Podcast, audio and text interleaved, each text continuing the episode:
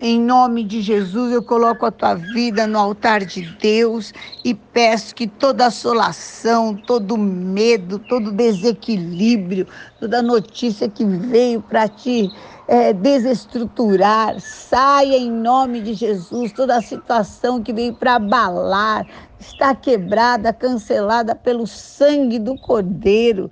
Deus está do teu lado para advogar a tua causa. Aquele que nem mesmo ao seu próprio filho poupou, como não te dará também o Espírito Santo? Receba o poder, a sabedoria, o discernimento para viver um dia de bênçãos, de alegria, de vitória desfrutando cada segundo deste dia e sentindo o amor de Deus te protegendo, te dando descanso e paz que excede todo entendimento, em nome de Jesus. Amém.